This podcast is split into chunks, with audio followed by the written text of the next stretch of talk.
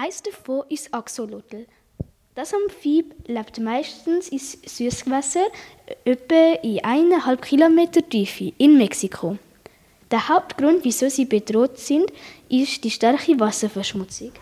Aber auch wegen ihren Feinden, den Vögeln und den Fisch, sind sie sehr stark vom Aussterben bedroht.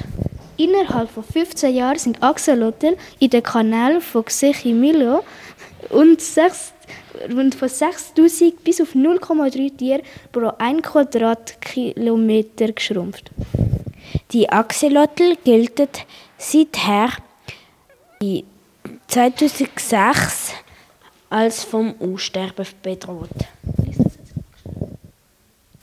Die Axolotl gelten seit 2006 als vom Aussterben bedroht.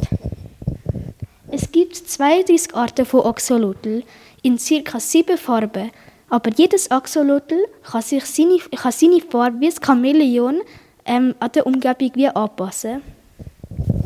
Es gibt aber auch Leute, die sehr viel fürs Überleben vom, Axolotl können tun Zum Beispiel Gemüsebauern.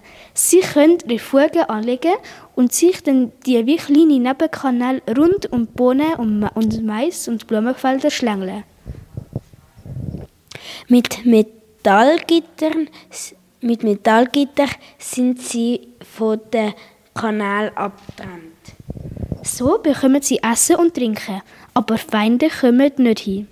Aber seit neuestem probieren me mexikanische Forscher neue Überlebensmethoden aus.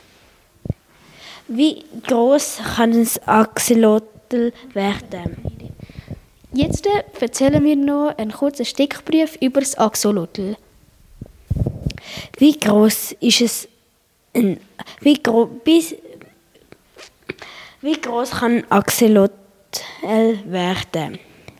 Der Axolotl wird bis zu 45 cm groß. Geschwindigkeit ist bis jetzt noch nicht herausgefunden worden. Das Gewicht vom Axolotl wiegt bis zu 200 Gramm. Das Axolotl kann bis zu 20 Jahre alt werden. Das Axolotl frisst Würmer, Krebs, kleine Fische. Feinde vom Axolotl sind, wie schon gesagt, Vögel und große Fische. Die Verbreitung ist in Mexiko. Ähm, sie gehören zu der Klasse Amphibien. Die Ordnung ist die Schwanzluche und die Familie Querzamolch. Der wissenschaftliche Name ist Ambistoma mexicanum. Das Merkmal sind die federartigen Kiemen. Die Leberräume sind in Süßwasser unter 1,5 Kilometer Tiefe oder je nachdem ähm, je nachdem auch der Seeboden. Es kommt darauf an, wie tief der See ist.